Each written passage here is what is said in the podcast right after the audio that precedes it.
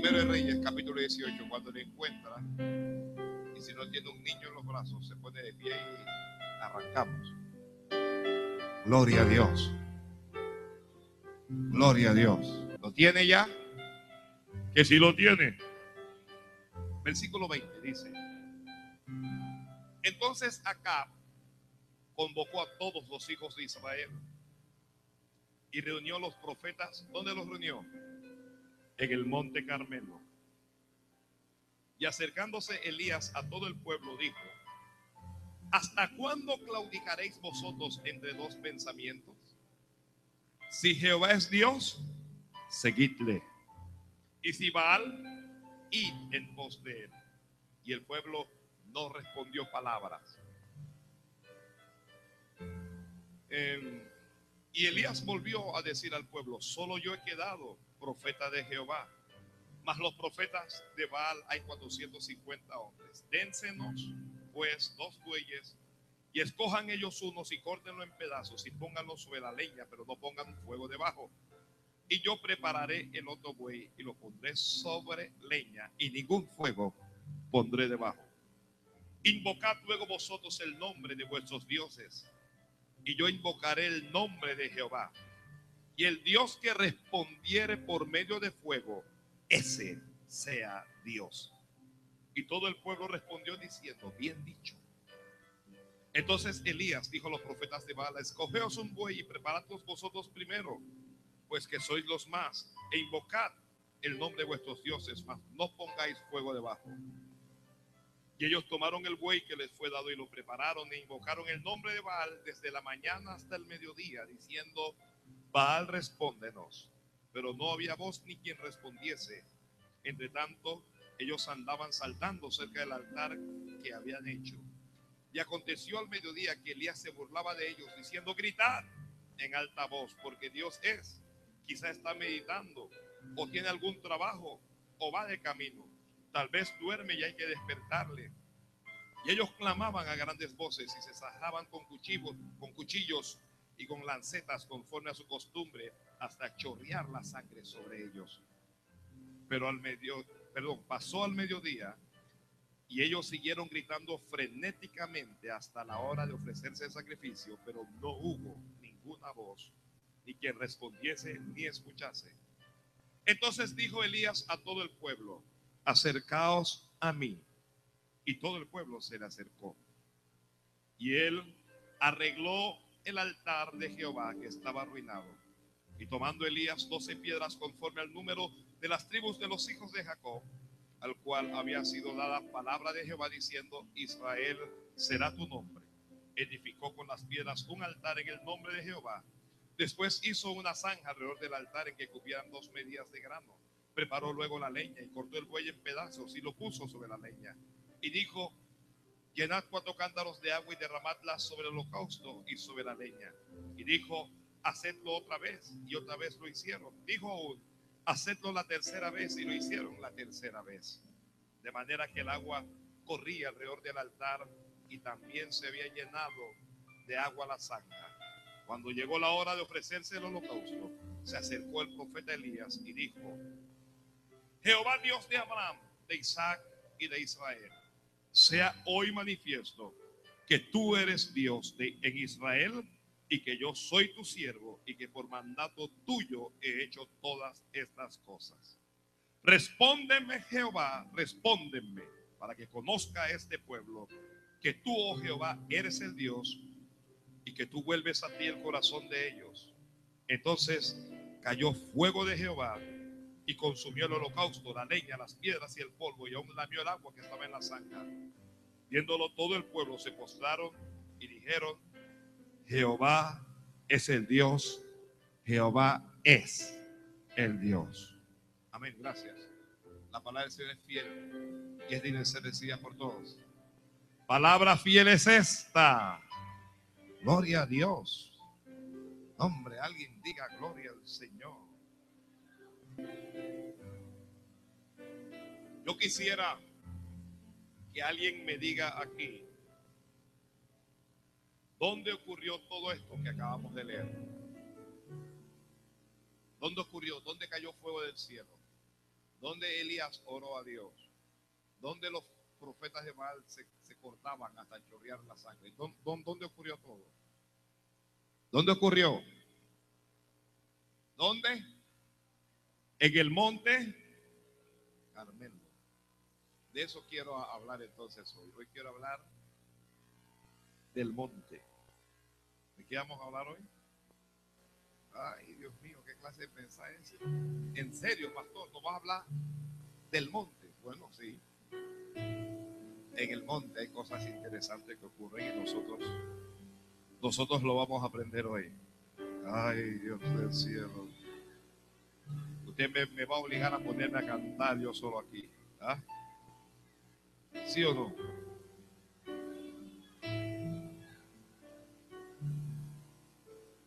¿Alguien está escribiendo el título?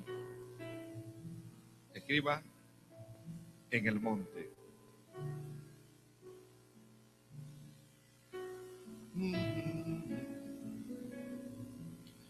Eres tú.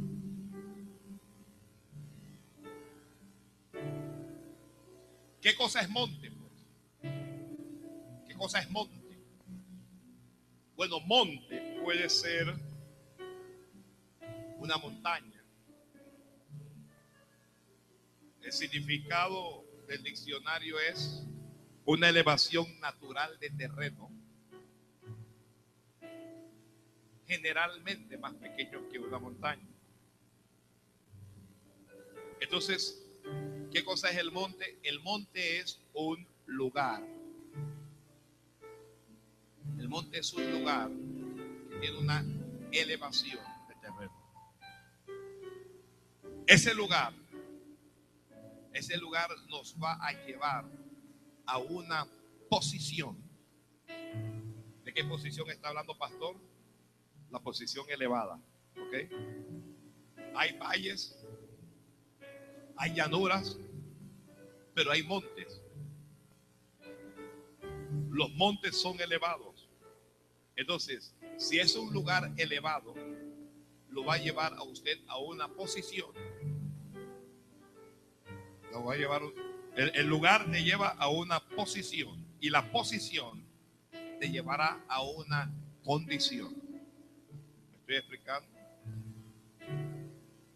Muy bien. Un lugar que me lleva a una condición y una condición que me lleva a una posición.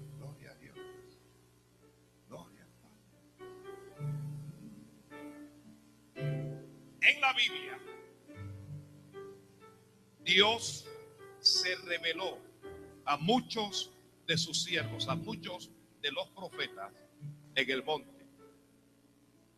Moisés tiene un encuentro con Dios en el monte. En el monte le fueron dadas las tablas de la ley. Abraham, cuando iba a ofrecer al muchacho, ¿dónde lo, lo fue a ofrecer? En el monte Dios, Dios, le pidió a, a, Abraham que ofreciera a Isaac su único hijo en el monte. Él dijo, en el lugar que yo te diré, fueron a un monte. Abraham le dijo a sus criados, espérenme aquí porque el muchacho y yo subiremos. ¿Qué vamos a hacer el muchacho y yo? ¿Qué iba a hacer Abraham allá en ese monte? ¿Qué iba a hacer? A sacrificar lo que él más amaba. Entonces, vamos avanzando y vamos entendiendo que el monte es un lugar de sacrificio. Es un lugar de sacrificio. Es un lugar de encuentro. Es un lugar en donde el hombre se encuentra con Dios. ¿Cuál es su monte? Su monte es el lugar donde usted se encuentra con Dios. Yo puedo decir que este lugar para nosotros representa nuestro amén. Porque aquí venimos y nos encontramos con Dios y gloria Padre.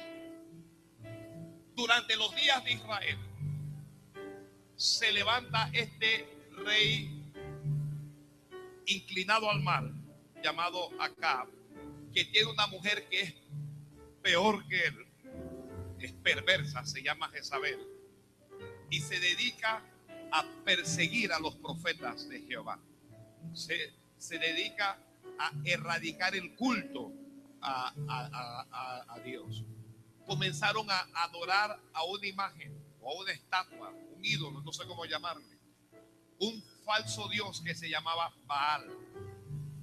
Y en Israel ocurría que la gente oraba a Jehová, pero la gente también oraba a Baal. La gente adoraba a Jehová, pero la gente también adoraba a Baal. Y todo el que conoce un poquito de Biblia sabe que la Biblia dice que amarás a Jehová tu Dios con todo tu corazón, con toda tu alma, con toda tu mente, con todas tus fuerzas. Amarás a Dios sobre todas las cosas. Que Dios no acepta, Dios no acepta que adoremos a nada ni a nadie que no sea Él. Entonces, eso ocasionó algunos problemas y Dios levanta a un hombre, un profeta llamado Elías, y él se levanta y dice, aquí no va a llover ni va a haber rocío hasta que yo lo diga. Y se fue. Y por tres años y medio no llovió. Y por tres años y medio no hubo rocío conforme a la palabra del profeta. Entonces Israel entró en crisis. El pueblo de Dios entró en crisis porque vino una especie de sequía sobre toda la tierra. Porque las aguas, los, los ríos, los charcos, las quebradas comenzaron a secarse. Y comenzaron a buscar a Elías por todo eso, pero Elías no estaba. Bueno, Dios le ordena, pasados los tres años y medio, a Elías que vaya y que se presente delante de, de acá. Y cuando Elías va para presentarse, cuando E- Elías va, acá le atribuye la responsabilidad de, aquella sequía y de todo lo que pasaba. Y Elías le dice, el problema aquí no soy yo, sino tú, tú con tu pecado, con tu idolatría, tú y los dioses que has traído. De- dejaste los mandamientos de Jehová y seguiste a los Baales. Y le dice Elías, mira, vamos a hacer algo. Busca los profetas que tú tienes de Baal y los profetas de otro Dios que se llamaba Acera y vamos a reunirnos en el monte, en el monte Carmelo. ¿Por qué Elías pidió reunirse en el monte? ¿Por qué no reunirse, por ejemplo, en el palacio? ¿Por qué no, no reunirse en la ciudad? ¿Por qué no reunirse eh, en la llanura? Sencillamente porque el monte es un lugar en donde el hombre se encuentra con Dios. ¿Me expliqué? El monte es un lugar de encuentro con Dios. Debo decir que Dios quiere tener un encuentro con nosotros cada día. No a veces. Dios no quiere un encuentro una vez a la semana. Dios no quiere un encuentro los domingos. Dios quiere un encuentro con nosotros. Dígalo a alguien. Cada día, todos los días.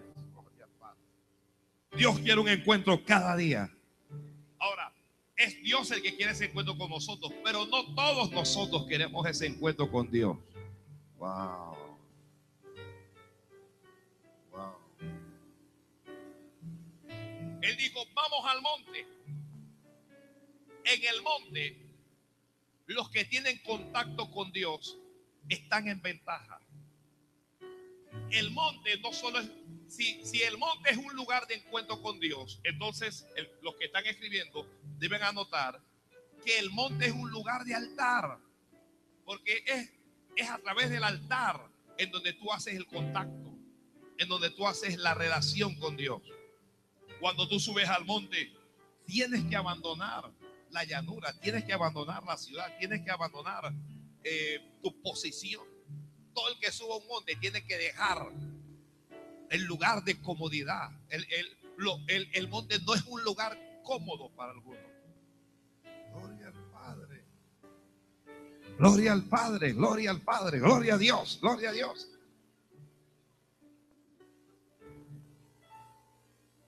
Dios te va a sacar de tu comodidad para elevarte y que tú puedas tener un encuentro con Él. Amén, Padre. Amén. A veces estamos tan ocupados, pero tan ocupados en nuestras cosas. Estamos tan ocupados en nuestras casas, en nuestros empleos, en nuestros estudios, en nuestros placeres, que no tenemos tiempo para encontrarnos con Dios. No tenemos tiempo. ¿Cuántas personas, aún dentro del mismo templo, usted lo ve con el celular chateando y amén? Le, levanta el rostro y de repente dice amén.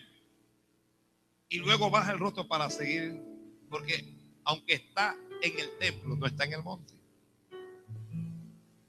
Para subir al monte tienes que abandonar tu posición. Tienes que abandonar tu lugar, tienes que abandonar tu condición. Gloria a Dios. Parece que le metió una pedrada en el ojo a alguien por aquí. Wow, wow,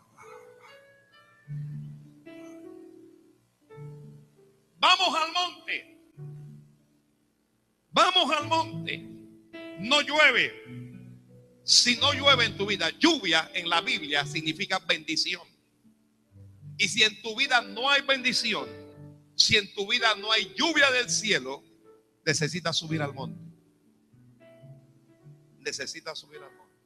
Si quieres tener un encuentro con Dios, necesitas subir al monte. En el monte también hay manifestaciones de Dios.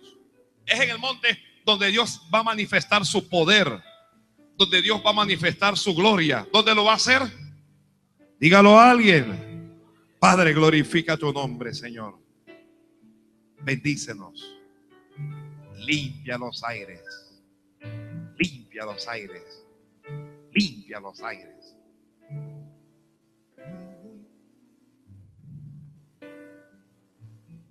Envía y congrégame esos profetas en el monte. Yo voy a encontrarme con, con ellos allá. Y subieron. Llegaron todos ellos al, al monte. Necesito quedarme en el espacio en donde para encontrarme con Dios debo abandonar las cosas que me ocupan. Cada uno y cada una piense, ¿qué cosa me tiene tan ocupado? Pero tan ocupado que no tengo tiempo para Dios. Pastor, no pude ir a la iglesia, es que estuve muy ocupado en la semana, muy ocupado. Estaba tan ocupado que no tuve tiempo para Dios. ¿Usted cree que eso es posible en algunos cristianos? ¿Cree que eso es posible? ¿Cree que hay alguna ocupación que nos ocupe tanto como para no tener tiempo para Dios? Cuando eso ocurre, es señal inequívoca de que andamos mal. De silencio. Cuando mi ocupación es tanta, pero tanta, que yo no tengo tiempo para Dios, es que estoy mal. Es que estoy mal.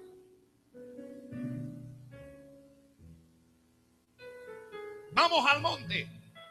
Mire, acá no estaba en el monte. Acá es un hombre de palacio. Acá es el rey. Es un hombre de comodidades. Es un hombre de lujos.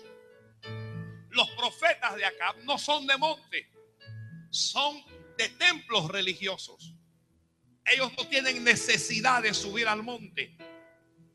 Pero Elías sabe que lo que el pueblo necesita es un encuentro con Dios.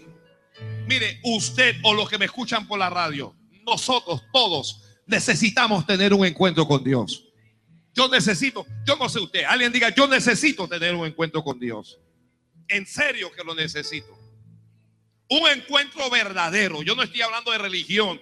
Yo no estoy hablando de ir a la iglesia solamente. Yo estoy hablando de un contacto con mi creador. Estoy hablando de un contacto con Dios.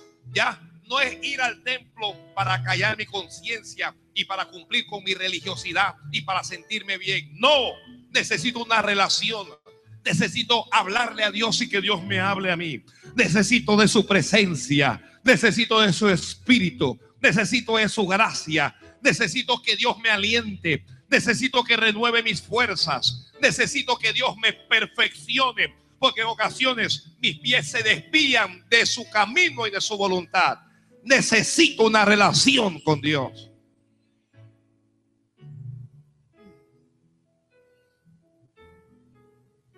Vamos al monte. El pueblo de Dios no subía al monte. Pero necesitamos estar en un lugar donde nos podamos encontrar con Dios. Alguien diga amén a eso. Gloria a Dios. Vamos a ver si, si trabaja con el ambiente, flaco. Necesitamos un lugar donde tener un encuentro con Dios. Muchas veces estás en un templo, estás en una iglesia, estás en una religión, pero Dios no está allí. Gloria a Dios. Gloria a Dios. Quedamos aquí, nos quedamos aquí.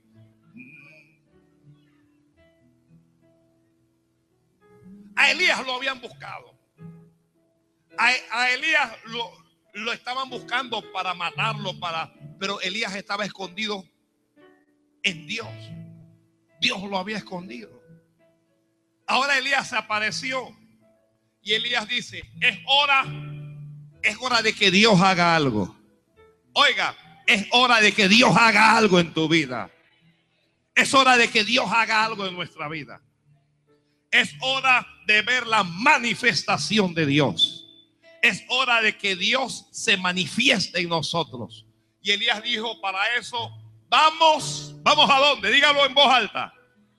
Vamos al monte. Vamos al monte. Gloria a Dios, gloria a Dios. Subamos al monte. Dile a tu hermana, vamos al monte. Vamos al monte. Vamos, el, monte es un lugar en donde tú vas a recibir ventaja. El monte es un lugar en, que, en donde los que son de Dios van a estar en ventaja. El monte es desventajoso para los que no son de Dios. El monte es desventajoso para los que les gusta. Es la comodidad, el bullicio, lo malo. Y la Biblia dice, entonces Acab convocó a todos los hijos de Israel y reunió a los profetas en el monte Carmelo. Y acercándose Elías al pueblo, mire, todo el pueblo estaba en el monte. Mire, alrededor de 400 profetas de Baal están en el monte. Por otro lado, miles de personas están en el pueblo. Elías está ahí, el rey está ahí, todo el mundo está ahí. Y Elías le habla al pueblo y le dice, la Biblia dice, acercándose Elías al pueblo, dijo, ¿hasta cuándo claudicaréis vosotros entre dos pensamientos? Si Jehová es Dios, seguidle. Y si Baal, id en pos de él. Él le está diciendo, si Jehová es Dios, vive para Dios. Y si Baal es tu Dios, pues entonces vete con Baal. Elías le está diciendo, lo que no puedes hacer es servir a Jehová, es vivir para Jehová y vivir para Baal. Ay, Padre deteniéndome allí, me fui a buscar el significado de claudicar. Y cuando busqué claudicar, habían algunos significados como ceder, rendirse a la presión de, otros, ceder, rendirse, entregar. Pero me fui a la etimología de, de claudicar y es una palabra que viene del latín y significa cojear. ¿Escuchó eso? ¿Hasta cuándo claudicaréis? Para Elías, el pueblo estaba cojeando. El que cojea ni está firme ni está inválido. El problema del que cojea es que no está firme, pero que tampoco está inválido es el equivalente al tibio o a lo que es tibio. Y muchos de nosotros estamos exactamente así. Ni estamos en el mundo, ni estamos plenamente en Dios. Gloria a Dios, gloria a Dios. Elías le dijo, ¿hasta cuándo ustedes van a estar así? Elías le dijo, si Jehová es Dios, seguidle. Pero si Baal es tu Dios, ven en pos de él. Entonces, ¿qué tenemos aquí? El monte o en el monte hay que tomar decisiones. Gracias, Padre. Gloria a Dios. En el monte hay que tomar decisiones. En el monte te tienes que definir. Como cristiano usted se tiene que definir. Mire, eso es ser cristiano no es fácil. Eso es difícil, pastor. Ya lo sé. Las cosas de Dios, las cosas buenas cuestan. Si, si, si fuera fácil, todo el mundo sería cristiano. Pues. Si caminar con Dios fuera sencillo, eh, oiga, todo el mundo sería cristiano. Pero esto es difícil. Y Elías los está confrontando. En el monte, Dios nos va a confrontar con nuestro propio pecado. Santo Rey. Ay, Dios mío, ay, Dios mío. ¿Hasta cuándo vas a claudicar entre dos pensamientos? Tienes que decidir, tienes que elegir. Cuando Elías le habla, la prueba de que el pueblo estaba en dos aguas, estaban con Jehová, estaban con Baal. La prueba es que el pueblo no respondió palabra. No supo por qué decidirse. No supo por qué definirse.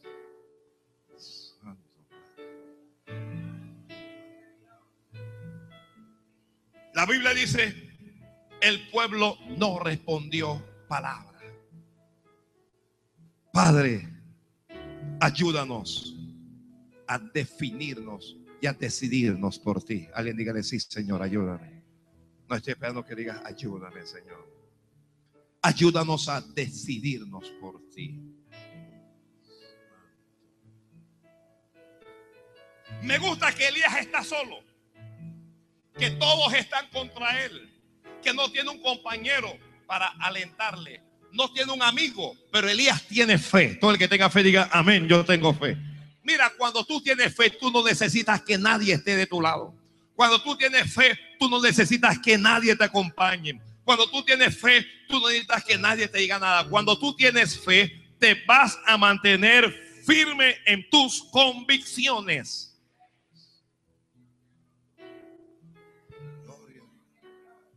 El hecho de que la mayoría haga algo no significa que estén bien. La mayoría servía a Jehová y servía a Baal.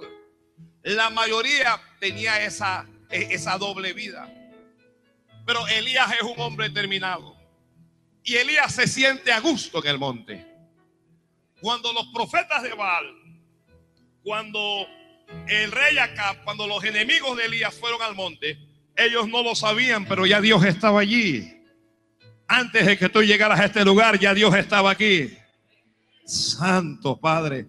Antes de que tú llegaras a este lugar, ya Dios estaba aquí. Ya Dios estaba aquí. Y algo va a pasar. El que está escribiendo, escriba. En el monte siempre pasa algo. En el monte siempre ocurre algo. Mire, cada vez que tú vayas a tener un encuentro con Dios, algo va a pasar. Dios te va a hablar, Dios te va a llenar, Dios te va a fortalecer, Dios te va a levantar, Dios te va a dirigir, Dios te va a guardar, Dios va a hacer algo en el monte.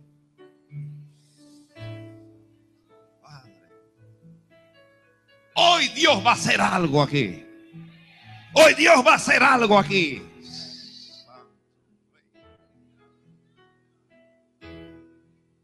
Elías dijo, aquí lo que tenemos que hacer es ofrecer sacrificio. Hay que elegir dos bueyes.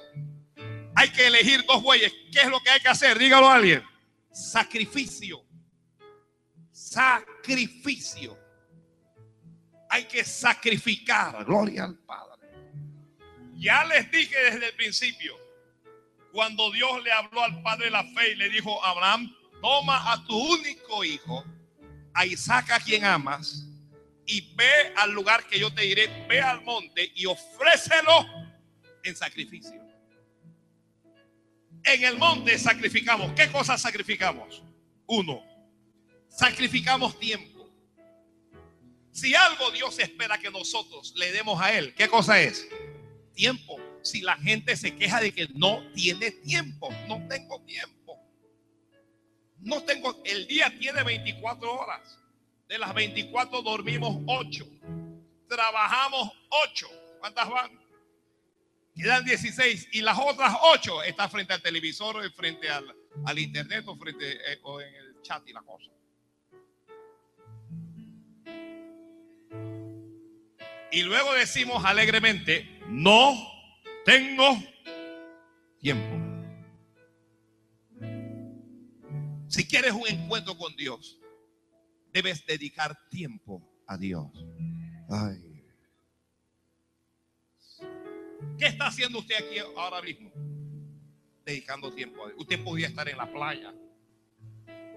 Usted podía estar dormido, dormida. Usted podía estar en alguna reunión. Usted podía estar en la casa viendo televisión. Usted podía estar en el internet navegando. Pero usted decidió, este tiempo se lo voy a dedicar a Dios. No el que lo decidió diga, amén, pastor, por eso estoy aquí. Vine aquí porque quiero dedicar tiempo a Dios. Sacrificamos tiempo. En el monte, ¿qué, qué es lo que se sacrifica? Tiempo. En el monte sacrificamos, yo le voy a llamar comodidad o distracción. Allí nadie estaba durmiendo, allí nadie estaba jugando, allí no estaban en, un partido en donde la gente estaba gritando. Sacrificamos entretenimiento en el monte. Cuando usted está en el monte, usted no se está entreteniendo. Alguien diga amén, Padre. Sacrificamos en el monte, o más bien debemos sacrificar, lo que más amamos. Y te pregunto yo a ti ahora, e-, esta pregunta usted la va, se la va a responder a usted mismo. ¿Qué es lo que tú más amas? ¿O a quién más amas tú? Lo que pasa es que el tiempo de monte no es el tiempo de marido, ni es el tiempo de hijo, ni es el tiempo de nadie. Cuando estás en el monte, estás con Dios. No estás con el hijo, no estás con el padre, con la madre, no estás con el marido, no estás con la mujer, no estás con el novio, estás con Dios. Gracias por lo que dijeron, amén. Gracias. Gloria al Padre. Denos dos bueyes y vamos al monte. No subas al monte si no pretendes sacrificar. Vamos al monte y vamos a ofrecer sacrificio. Yo voy a ofrecer sacrificio a Dios y ustedes ofrezcan su sacrificio a Baal. Y el Dios que responda por fuego, dijo Elías, que ese sea Dios. Allí sí respondió el pueblo y dijo, bien dicho. El pueblo habló y dijo, eso está bien. Eso está bien.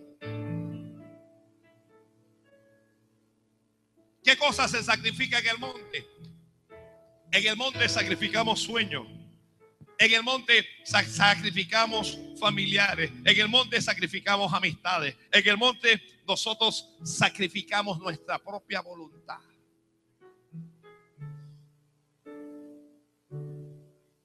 Cada vez que se le habla al pueblo de Dios de oración, que se habla de relación con Dios, los mensajes se tornan aburridos.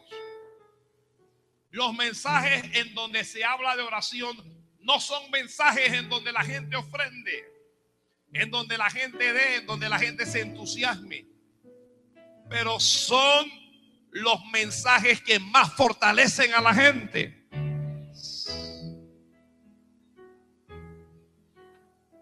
El tiempo en que estamos viviendo nosotros es un tiempo malo.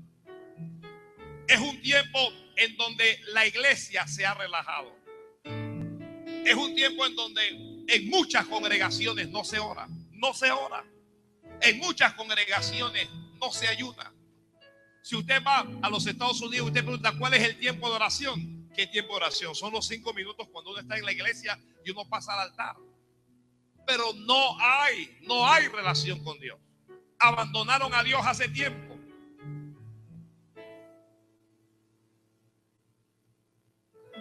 Porque no tienen una relación, relación. Y si hay algo que Dios quiere con nosotros, ¿qué cosa es? Gracias. Relación. Relación. No se preocupe que esto se va Esto se está cocinando aquí apenas.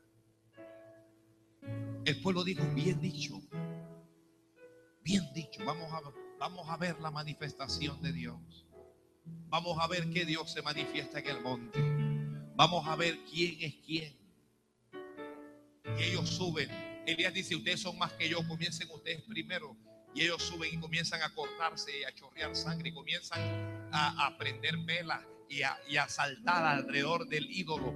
Pero el ídolo no le respondía. Le pedían a Baal, envía fuego, envía fuego, pero Baal no le respondió. Baal no le respondió. Envía fuego, pero Baal nada de fuego. Elías, mire, comenzaron desde la mañana. A mí me maravilla que esta gente, sin ser cristiana, estos falsos profetas, comenzaron desde la mañana y hasta el mediodía orando a, a, su demonio, orando a su Dios. Desde la mañana y hasta el mediodía, orando, congregados en un mismo lugar, sin moverse. La Biblia dice, gritando frenéticamente no era a Dios, pero ellos gritaban frenéticamente. La Biblia dice saltando. ¿Ok? Saltando, dice. Invocaron el nombre de, de, Dios. O de su Baal. No, no, no de Dios. Pero lo que me maravilla es que aunque era un falso Dios, me maravilla el tiempo que se tomaron. Me maravilla el entusiasmo que tenían. Y me sorprende la determinación. Mire, todavía, todavía hay algunas religiones que yo me sorprendo del tiempo que toman para la oración. El tiempo para, por ejemplo, en el budismo, la meditación. Los que practican yoga, la meditación, el tiempo que le dedican a eso. Los que practican el Islam, el tiempo que le dedican a la oración. Todo el tiempo. Todo el... Oran como cuatro veces al día, cinco veces al día. Me maravilla de los testigos de Jehová cómo ellos toman tiempo para ir a tocar la puerta y venderle a la gente el atalaya y el despertar.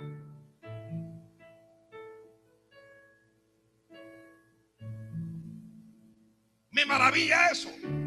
Desde la mañana y hasta el mediodía. Y cuando dice desde la mañana, no es de las 8 de la mañana. Desde la mañana y hasta el mediodía ahí orando a Baal. Y nosotros no nos podemos tomar una sola horita para orar a Dios. Y usted se ve en algunas iglesias que los domingos los pastores tienen que hablar rápido porque si no hablan rápido la gente se va. Llegan a su misa de 40 minutos y habla rápido porque me tengo que ir.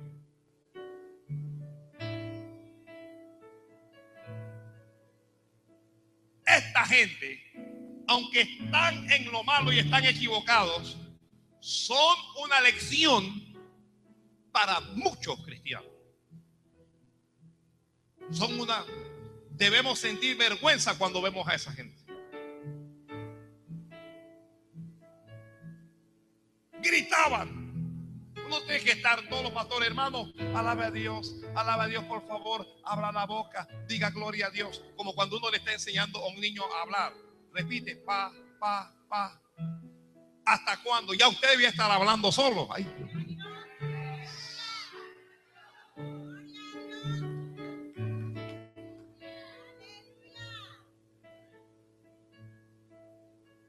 ¿Cuántos recuerdan cuando le enseñaron a hablar a su hijo? Repite.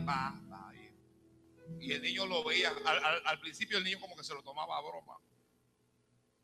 Pero el niño comenzaba a repetir, hermano, diga gloria a Dios, diga aleluya, diga que hay. Y la gente, gloria a Dios, gloria a Dios.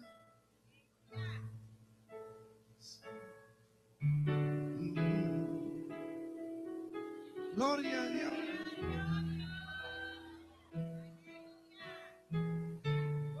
Estos le estaban clamando al diablo y gritaba. Uno se mete a un partido de fútbol y el equipo de uno va perdiendo y uno está gritando ahí como un salvaje.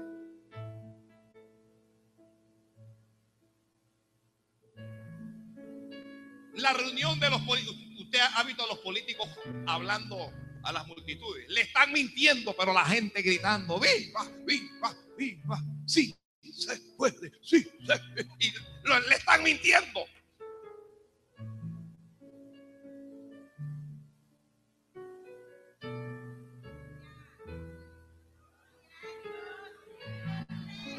El pueblo primero, el pueblo, te están echando cuento.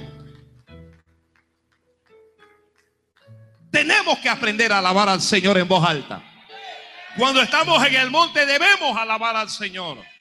La alabanza a Dios no debe causarnos vergüenza. No me avergüenzo del Evangelio. Y cuando digo gloria a Dios es que estoy glorificando al Señor. ¿Ok? Cuando nosotros decimos gloria a Dios es que le estamos dando gloria a Dios. Y si alguien se molesta, por eso se tiene que molestar. Pero aunque se moleste, hay que seguir dando gloria a Dios. La Biblia dice todo lo que respira alabe a Jehová. Y cuando nosotros alabamos a Jehová, Dios viene y se mueve en medio de la alabanza. Que Dios se mueve en medio de la alabanza. No, por algo Dios nos dio boca, por algo Dios nos dio lengua, por algo Dios nos dio garganta. No es solo para hablar, es para dar gloria a su nombre.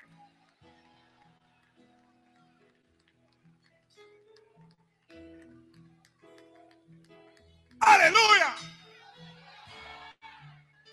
¿Alguien ha estado alguna vez en un supermercado y usted entró y vio a un hermano y que gloria a Dios? Y todo el mundo en el supermercado dice, pero espérate. Y todo el mundo mira como si uno hubiese hecho una obscenidad. Están buscando quién fue quien se atrevió a decir ese gloria a Dios en ese supermercado. Y luego usted todo contento y va donde el otro hermano y el hermano todo apenado, la hermana apenada y que hola. Hola. Yo odio esos olas en la calle. Nunca se le ocurre decirme hola en la calle. A mí cuando usted me diga o cuando me vea, dígame, pastor, Dios le bendiga. Bendígame cuando usted me vea. Que la gente sepa en tu hablar que tú eres de Dios. No, pastor, lo que pasa es que cuando estamos en el empleo, mira, yo soy cristiano estando en el empleo, estando en la casa, cuando hago deporte, en todo tiempo el cristiano es cristiano.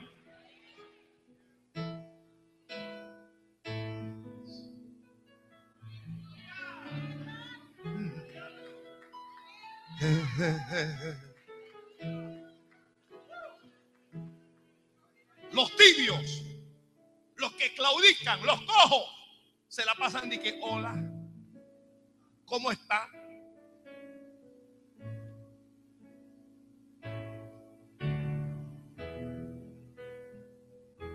La Biblia dice, andaban saltando cerca del altar que habían hecho y gritaban frenéticamente. Elías comenzó a burlarse de ellos. Diga, e-, e-, Elías comenzó a decirle, griten más fuerte muchachos, porque Dios es tal, vez está meditando o está atendiendo algún problema. Clama, iglesia. Tal vez va de camino. Cortándose. Se cortaba. Pero Baal no le respondió. Mire, en los montes los demonios no se pueden mover. En el monte, ningún demonio va a responder. Ay, Padre. Ay, Dios del cielo. En el monte ningún demonio se va a mover. Cuando usted está en el monte, ninguna brujería lo va a afectar a usted.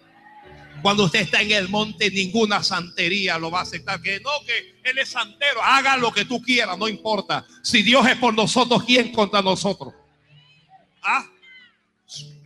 Cuando tú eres alguien de oración, cuando tú eres alguien de relación con Dios, cuando Jesucristo está en tu corazón, Jesucristo dijo, he aquí yo os doy potestad para hollar serpientes y escorpiones y sobre toda fuerza del enemigo y nada los dañará, dice la Biblia.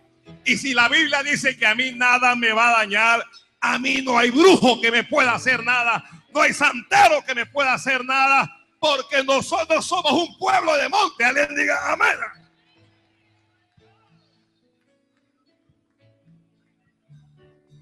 Santo Dios. Santo Dios. Oh, gloria a Dios. ¿Qué cosas va a ocurrir en el monte? En el monte Dios va a enviar fuego. El monte es un lugar en donde el fuego de Dios cae.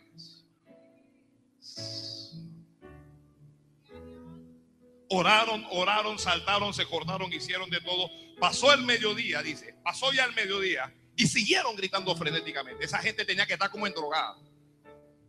Esa gente se había consumido, yo no sé, se había fumado una marihuana, una cosa. Porque esa gente siguió gritando. Hay que estar, hay que estar loco para pararse frente a un ídolo, un muñeco y comenzar a gritar. Hay que, hay que estar con, a esa gente le, le, dieron, yo no sé qué le dieron, opio, le dieron, yo no sé qué le dieron.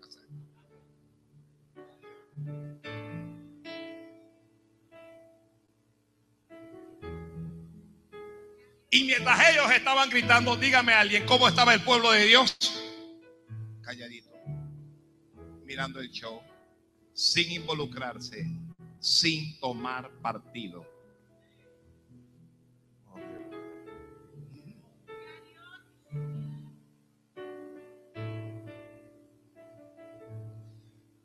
Le llegó el momento a Elías. Y Elías Elías le dice a todo el pueblo, acercaos a mí, le dice. ¿Qué le dice Elías a, todo el pueblo? Acercaos a mí. Mire lo que están escribiendo. En el monte vamos a recibir palabra de Dios. En el monte usted va a recibir palabra. En el monte usted va a recibir palabra. En el monte usted va a recibir palabra. En el monte vas a recibir palabra. En el monte Dios te va a hablar. En el monte te vas a acercar a Dios. En el monte nos acercamos a Dios. En el monte nos acercamos a Dios. Acérquense a mí. Elías era el representante de Dios en la tierra. Al decirle al pueblo, acérquense a mí, le estaba diciendo al pueblo realmente, vengan a prestar atención porque Dios les va a hablar, porque Dios les va a dar instrucciones. En el monte vamos a recibir instrucciones. Usted en el monte va a recibir instrucciones. Elías le dice al pueblo, vengan, acérquense a mí. ¿Por qué Elías tiene que decirle al pueblo, acercaos a mí? Sencillo, porque el pueblo estaba lejos de él. Si usted está cerca de mí, yo no tengo que decirle que se acerque. No te alejes de la palabra. No permitas que la palabra se aleje de ti. Gloria a Dios. Gloria. No te alejes del que habla de parte de Dios. Del profeta, no te alejes. Voy a ponerme a cantar mejor. Vamos. Toca al profeta, acérquense a mí, dice acérquense a mí. El pueblo escuchó y el pueblo se acercó a, Dios. Mire, ¿por qué Elías dice acérquese a mí? Ese pueblo había estado cerca de los profetas de Baal por mucho tiempo, tres años y medio cerca de ellos. Tres años y medio escuchando cosas falsas y cosas mentirosas. Y profetas de Baal hay hoy, hasta en la iglesia hay. Hay gente que cambia o que pretende cambiar los principios que Dios estableció. Que pretende cambiar la palabra que Dios estableció. Y la gente se mete a internet a escuchar cuanto loco o cuanta loca. La gente se, se mete a escuchar voces y dejan de acercarse a quien les habla de parte de Dios. Es que yo estuve escuchando al profeta tal y él dice otra cosa. Es que yo estuve escuchando al, al, apóstol tal y él dice otra cosa. Es que yo estuve escuchando al obispo tal y él dice otra cosa. Y yo estuve escuchando. Acércate a Dios. Mire, cuando uno, la Biblia dice que durante los últimos días la gente tendría comezón de oír. Y así andamos nosotros buscando aquí, buscando allá. ¿Qué es lo que queremos oír? Estamos buscando quien nos hable lo que nosotros queremos hacer.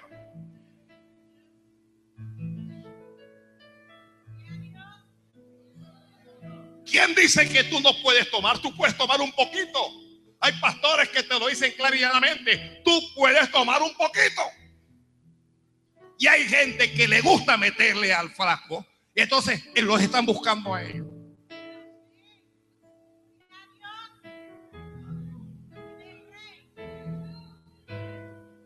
¿Quién dice que tú no puedes lucir como una mujer sexy? Dios no tiene nada con eso. Enseñe las nalgas, vaya, enseñe los pechos, haga lo que sea. Porque Dios no ve lo que está afuera, Dios ve lo que está adentro. Y la gente, ya, entonces la que se quiere desnudar por ahí y, la, y eh, eh, entonces está buscando quién le dice eso.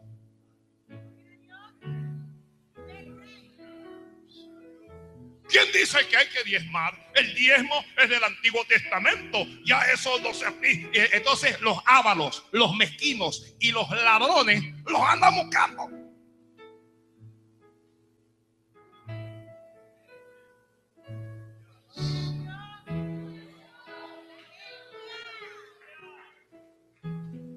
Si tú no amas a esa mujer o si tú no amas a ese hombre, déjalo y búscate otro. Hay quienes lo hablan en la iglesia.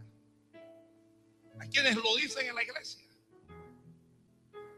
Porque yo no creo que Dios va a querer que tú sufras. Yo no creo que Dios va a querer que tú te aguantes eso toda la vida. ¿Acaso Dios eligió al marido por ti o a la mujer?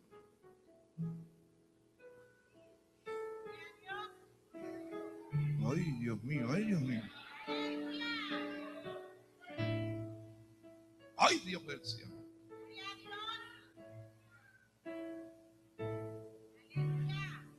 ¿Cómo usted me explica que Rebeca decidió ser mujer de un hombre que ella no conocía? Decidió que se iba a casar con Isaac sin haberlo visto siquiera. Y se casaron y vivieron feliz y por siempre.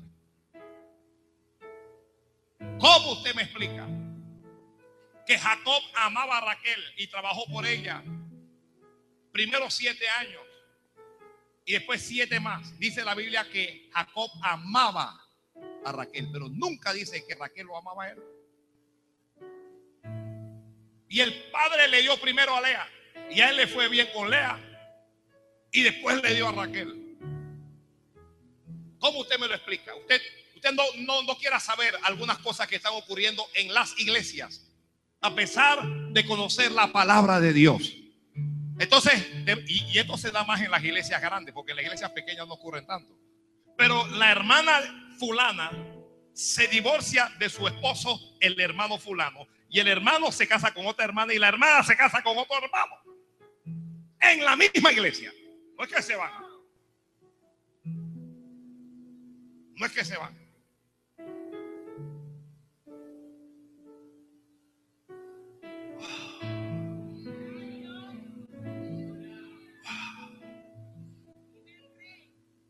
Pastor, ¿hasta cuándo es el matrimonio?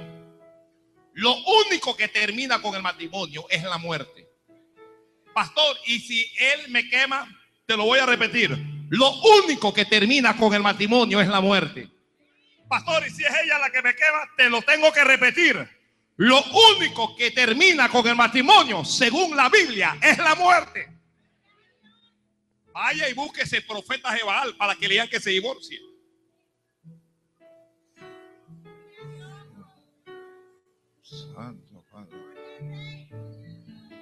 Pastor, pero es que yo no lo amo.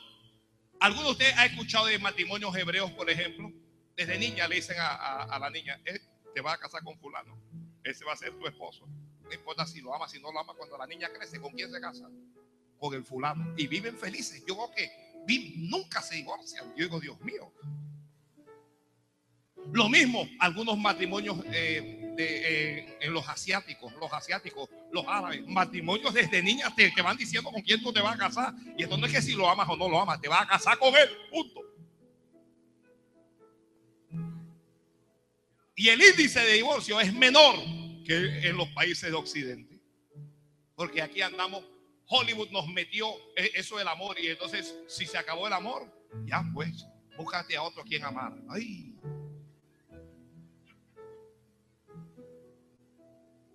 Ay, Dios mío.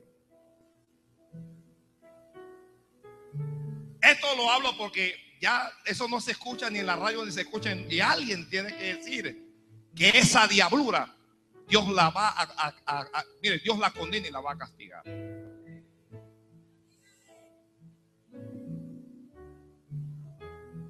Algunos de ustedes están pensando, la otra semana no vengo, esta no es.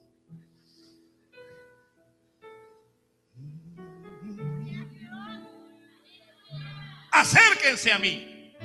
Elías era un hombre tosco, Elías era un hombre duro, pero era un hombre de Dios. Usted quiere que le vaya bien, acérquese a hombres de Dios. No a filibusteros que vienen por ahí diciendo que ellos son y ellos son y no son nada.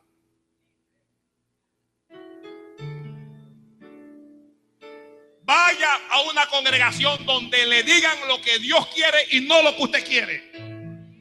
Vaya donde le prediquen y, usted se siente a veces mal, porque oye, en ocasiones la palabra nos toma y nos azota, pero la Biblia dice que la palabra es más cortante que toda espada de doble filo. Eh, ¿Escuchó esto? Que es, espada de doble filo.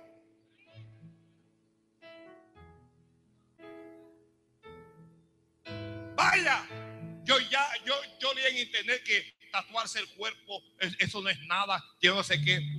Claro que hay, hay profetas de Baal, pero la Biblia dice que el cuerpo es templo del Espíritu Santo. ¿Y qué haces tú marcando el templo de Dios? Dios prohibió en el Antiguo Testamento hacerse rasguño ni imprimirse ningún tipo de señal, ningún tipo de marca. Oiga, no se ofenda, si ya usted está tatuado, bueno, no lo sabías y el diablo te confundió de joven. Tranquilo. Estoy hablando para Porque la, la, moda, Messi les enseña a los jóvenes que hay que tatuarse. Las artistas, los actores, todos salen tatuados. Y ahora la, la moda es demostrar lo inteligente que es uno marcándose todo el cuerpo. Entonces ya usted se encuentra con, con gente que tiene todo, todo marcado. Pero ¿qué diferencia hay entre esos que se marcan y, y los mareros las maras salvatruchas esas, eh, en donde hay puros criminales y homicidas y cuestiones en Estados Unidos, en Salvador y en, Guatemala y esos lados. ¿Cuál es la diferencia? Acérquese a mí, acérquese a mí. Le dijo, acercaos a mí. No puedes seguir a Dios a tu manera. Esto no es a tu manera. Es que yo pienso, el pastor dice, pero yo pienso. No es lo que yo pienso, es lo que la Biblia dice. Dígame qué es lo que dice la Biblia. Es que mi opinión, mire, cuando de la Biblia se trata, tu opinión no vale.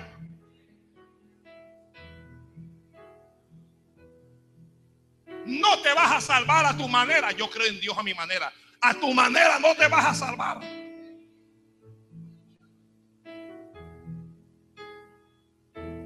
Acérquense a mí, dijo Elías. Tenía rato estar eh, cerca de los profetas de Baal.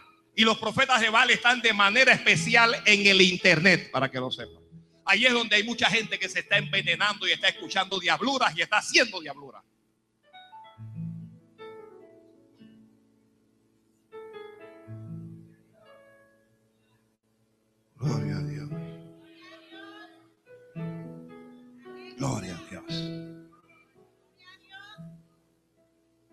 La Biblia dice, y todo el pueblo se acercó. Y Elías arregló el altar de Jehová que estaba arruinado. ¿Qué hizo Elías? Mire, en el monte no te apures, tómate tu tiempo para arreglar lo que está arruinado. Los que están escribiendo, escriba. En el monte se arregla lo que está arruinado.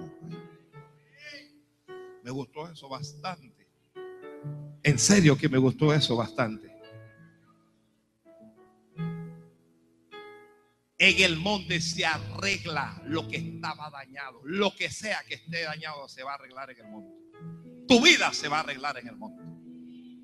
Tu familia se va a arreglar en el monte. Tu ministerio se va a arreglar en el monte. Tu autoestima se va a arreglar en el monte. Tus errores se van a arreglar en el monte. Gloria a Dios, gloria a Dios. Gloria a Dios, gloria. Déjame arreglar este altar. Este altar ha estado dañado por tres años y medio. Tres años y medio sin orar a Dios. Tres años y medio sin adorar. Tres años y medio sin tener relación con Dios. Tres años y medio. Y Elías dice, déjame arreglar esto. Tomó doce piedras, dice la, la Biblia. Y arregló el altar de Jehová que estaba arruinado. Y dice, edificó con las piedras un altar en el nombre de Jehová comenzó a enseñarles, pueblo, tú eres un pueblo de altar. Somos un pueblo de altar. No nos confiemos en nuestros éxitos. No nos confiemos en nuestros templos. No nos confiemos en nuestros líderes. No nos confiemos en nuestros dones. Somos un pueblo de altar. Ay, Padre. Somos un pueblo de altar. Aquí las cosas se arreglan orando. Aquí las cosas se arreglan cuando nos arrodillamos y cuando buscamos el rostro del Señor en el altar. Dios es Dios misericordioso, clemente es nuestro Dios, lento para la ira, pero grande en misericordia y verdad. Elías le está diciendo, tú no eres cualquier pueblo, tú eres un pueblo especial, esto se hace así. Estoy en el monte para levantar altar a Dios. El pueblo lo está mirando. Y la iglesia de Jesucristo debe entender que nosotros somos un pueblo de altar. Somos un pueblo de oración. No, no somos un pueblo de conciertos solamente, no somos pueblo de películas, somos un pueblo de oración. Y cuando abandonamos el templo y cuando abandonamos la oración, abandonamos el altar. Y cuando abandonamos el altar, el altar se arruina. Y cuando el altar se arruina, nuestra propia vida se arruina. Ellos estaban viviendo en ruina por la sequía que, que había ocurrido tres años y medio que no llovía.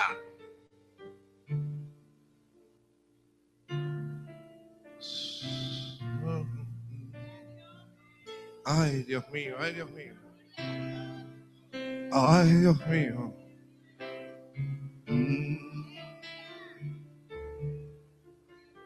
Si vives arruinado, si vives endeudado, arregla tu altar. Tómate un tiempo para arreglar el altar. Si lo que está arruinado es tu familia, arregla tu altar. Si tu ministerio está arruinado, arregla tu altar.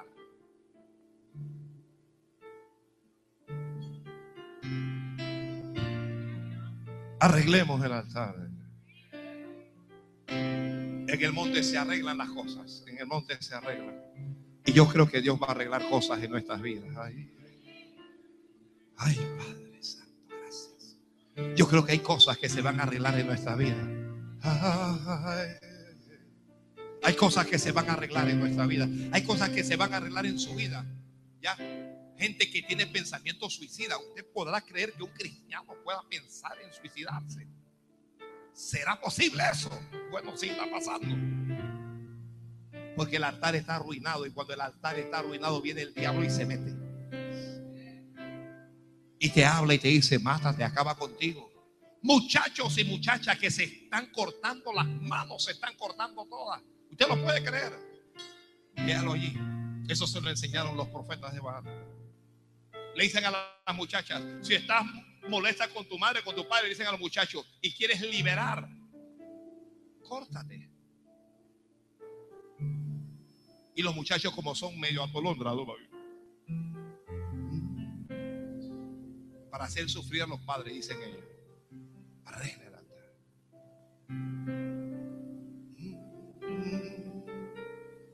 Santo.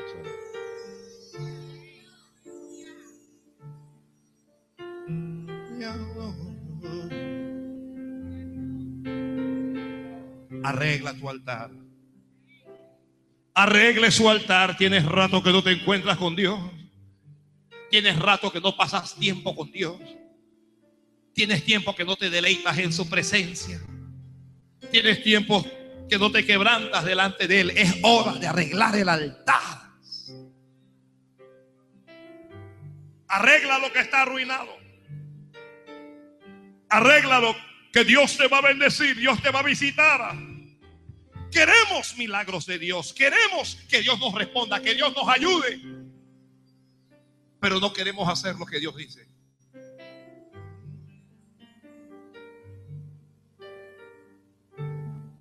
El tiempo que toma tomar esas piedras y el pueblo está mirando. Y el pueblo está cerca de Elías. Elías está actuando como líder en medio del pueblo. Y todo, todo hombre de Dios, toda mujer de Dios, todo líder de ministerio o de lo que sea, tiene que acercar a su grupo a Dios. Esa es la función dentro de la iglesia, que se acerquen más a Dios.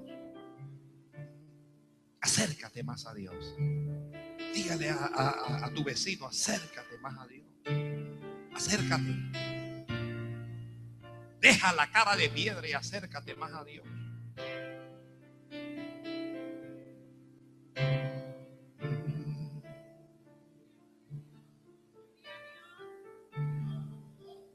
Deja la rebeldía.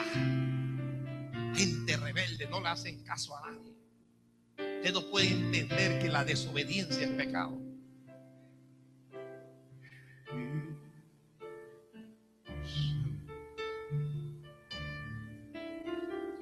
pues tu nombre es santo,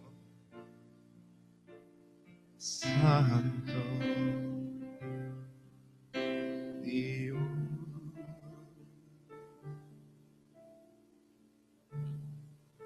La Biblia dice, preparó luego la leña, preparó el sacrificio.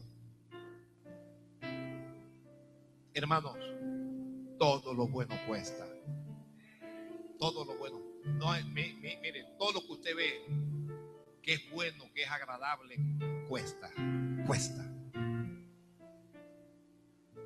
Si usted se mete con Dios, usted le va a costar tiempo, usted le va a costar distracción, comodidad, entretenimiento. Pero lo que te viene es bueno. Lo que te viene es bueno. Lo que te viene es bueno. Nunca perdemos el tiempo cuando buscamos a Dios. Nunca usted pierde el tiempo cuando usted sube al templo. Nunca usted pierde el tiempo cuando se arrodilla a orar. Nunca usted pierde el tiempo cuando lee la Biblia o cuando escucha la predicación de una palabra. Usted nunca pierde el tiempo.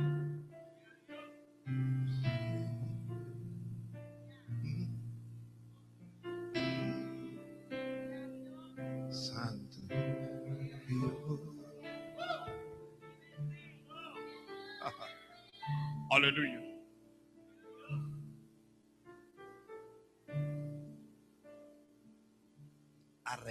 El, el sacrificio lo está preparando. Mire, mire.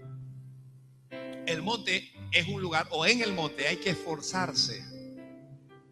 Hay que esforzarse. ¿Cuántos de ustedes han comenzado a orar y cuando usted está orando usted no siente nada? ¿Le ha, ocurrido a alguien? Ah, usted está orando, usted no siente nada. Mira, no tiene que sentir nada. Tú sigue orando. Esto no es sintiendo, esto es creyendo. A veces estoy aquí y yo siento que Dios está y usted siente, usted dice, wow, esto está fuerte aquí hasta que me espeluco. Y viene el otro día y no siente nada. Y usted dice, wow, Dios como que no está aquí, Dios está. Dios está. No condiciones la presencia o la voluntad de Dios a tus emociones. Porque cuando la piel se me pone de gallina y me despeluco, allí Dios está. Y cuando yo estoy tranquilo y mirando hacia otro aparte y no siento nada, allí Dios está. Gloria al Padre. Ay, Guido. Bendiga, bendiga, bendiga. Bendiga a Dios que Dios está. Comience a arreglar ese altar ahí.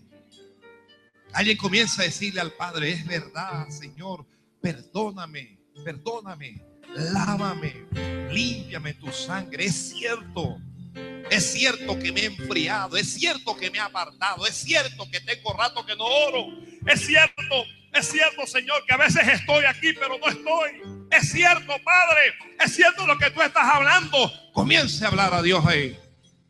Comience a preparar la leña. Comience usted a preparar el buey. Comience a hacer la zanja. Comience allí. Bendice, Padre, bendice. Bendice, bendice, bendice. En el monte, en el monte, en el monte.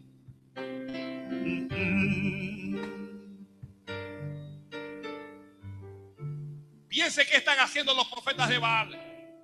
Están mirando, pero alguien se está burlando. La gente debe decir, yo veo que tú te la pasas orando, llorando llorando. Y yo no veo que Dios esté haciendo nada. Yo veo que tú te la pasas en la iglesia. Todo no puede ser iglesia. Yo veo que tú te la pasas leyendo la Biblia, pero todo no puede ser la Biblia. Dios dijo, ayúdate que yo te ayudaré. Y comienzan a decirle cosas como esa.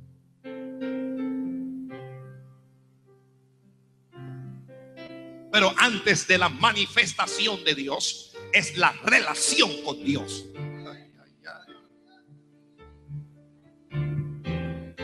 Súbelo. Antes de la manifestación de Dios es tu relación con Dios. ¿De qué le vale al hombre si ganare todo el mundo y perdiere su alma? ¿Alguien puede entender que tiene alma? Tú tienes un alma.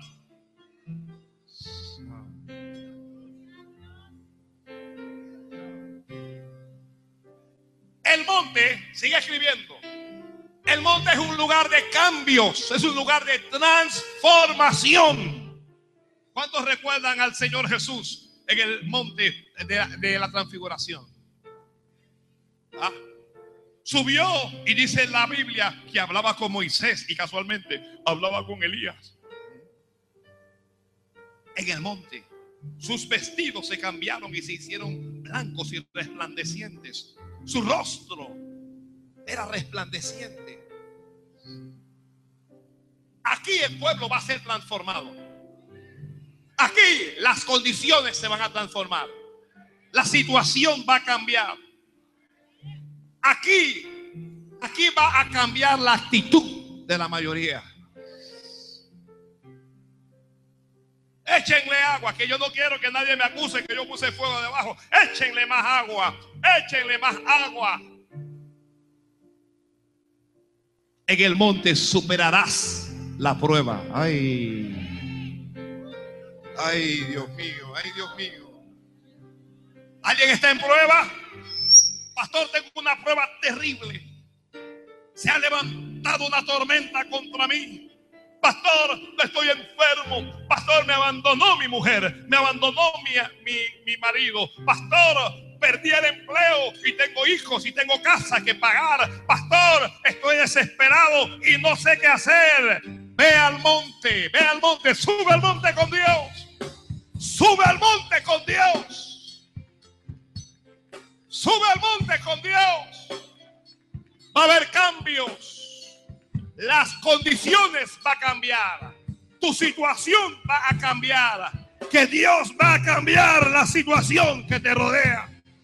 Esto no es llorando y sintiendo lástima de ti mismo. Que yo no tengo suerte, que yo soy salá. Esto no es con eso. Esto es creyendo a Dios y buscando a Dios y humillándonos delante de Dios.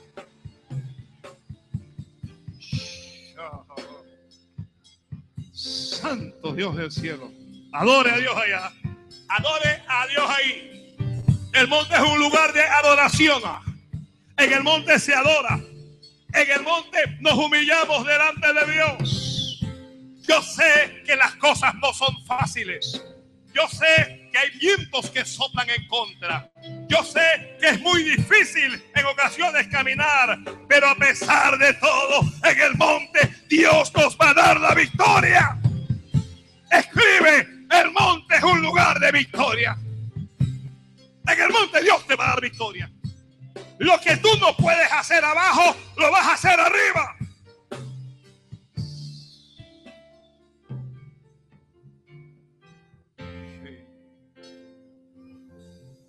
Lo que no puedes hacer en los valles, lo que no puedes hacer en las ciudades, lo que no puedes hacer en las llanuras, lo vas a hacer en el monte. Ojo, en el monte nadie puede tocar a Elías. Siga, en, el monte hay protección. Los que suban al monte serán protegidos por Dios.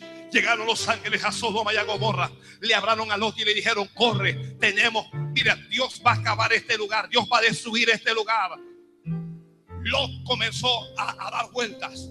Comenzó, los ángeles le dijeron, apúrate. Los ángeles lo tomaron de la mano a él, tomaron de la mano a sus hijas, tomaron de la mano a su esposa y lo pusieron fuera de aquella ciudad y le dijeron, escapa por tu vida, huye al monte, le dijeron, ay Dios mío. Observe que la recomendación de los ángeles para Lot es, ve al monte. ¿Quieres escapar del fuego? ¿Quieres escapar de la destrucción? ¿Quieres escapar de, los problemas? ¿Quieres escapar de las enfermedades? Ve al monte. Dios dijo, clama a mí y yo te responderé y te enseñaré cosas grandes y ocultas que tú no conoces. Nadie te puede tocar mientras estés en el monte. Te estarán buscando para matarte, pero no te van a encontrar porque tu vida va a estar escondida con Cristo en Dios.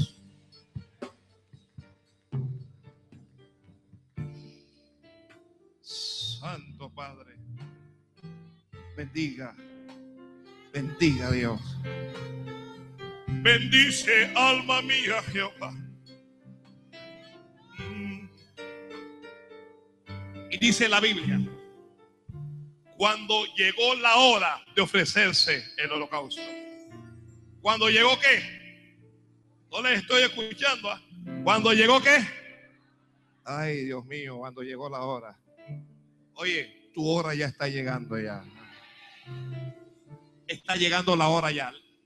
¿La hora de qué? La hora de que se sepa que Dios está contigo la hora de tu milagro, la hora de tu respuesta, la hora de tu ayuda. Que está llegando tu hora, te estoy diciendo. ¿Alguien puede entender lo que digo? Mire, mire, mire. Mientras Él está preparando, mientras Él está haciendo las cosas, no había llegado la hora todavía. Pero llegó la hora. De, ay, Padre del cielo. Llegó tu hora. Llegó tu hora. Ay, Padre Santo. Que llegó tu hora, te estoy diciendo.